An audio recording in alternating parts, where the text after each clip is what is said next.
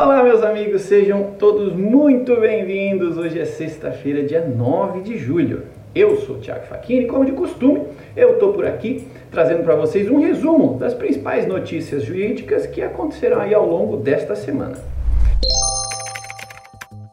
A primeira delas é que não tivemos resumo jurídico na semana passada. Sim, eu estive ausente, pois estava aí no lançamento de um programa de embaixadores jurídicos. Então, para quem é, me acompanha apenas pelo podcast, basta seguir aí meu Instagram, arroba Thiago Facchini, que eu vou publicar um vídeo é, falando sobre esse programa de embaixadores e apresentando cada um deles que está comigo nesse belo projeto, tá bom? Teve também a volta gradativa, o TRT2 vai retomar as atividades presenciais a partir do dia 26 de julho os prazos dos processos físicos ainda não convertidos ao meio eletrônico voltarão também a correr a partir dessa mesma data. A portaria estabeleceu aí que os serviços remotos serão mantidos nas unidades em que não haja prejuízo de produtividade, até que seja plenamente reimplantado o trabalho presencial. Com este decreto aí do fim da crise, digamos assim, em 2019, e a ampla vacinação tendo sido realizada. A OABSP oferece tax para bancas que atuam com estrangeiros e consultorias.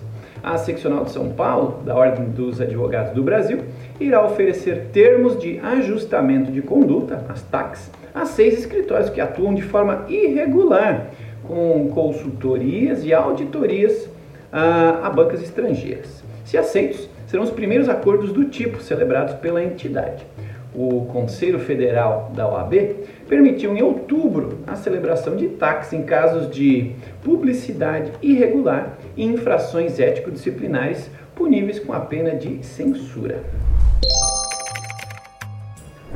A OAB do Distrito Federal cria a Comissão de Direitos dos Jogos, com o objetivo de contribuir com o marco regulatório para o setor e discutir aspectos jurídicos relacionados a seccional da OAB no Distrito Federal criou uma comissão de direito dos jogos.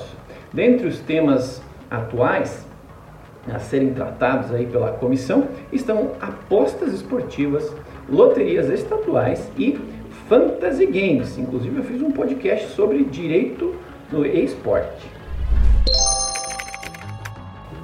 O STJ promove manutenção da rede tecnológica no mês de julho. Durante todo o mês de julho serão feitas manutenções no ambiente computacional do Superior Tribunal de Justiça para o aprimoramento dos produtos e serviços tecnológicos. Com isso, fiquemos atentos, pois segundo a assessoria do STJ, poderão ocorrer eventualmente aos sábados e domingos, especialmente aí nesse período, durante o período da tarde, indisponibilidades nos seguintes serviços: Central do Processo Eletrônico, consulta de jurisprudência, guia de recolhimento da União, diário de justiça, consulta processual, sistema SEI e alguns sistemas de funcionamento interno. Estas foram aí então as novidades da semana. Obrigado pela companhia até aqui. Repito aí o convite para que vocês ouçam meu outro podcast, o Juriscast, e claro, me sigam aqui no Instagram, no arroba Thiago Facchini. Obrigado então pela companhia até o final de mais um resumo jurídico e claro, nos vemos na semana que vem no próximo resumo jurídico.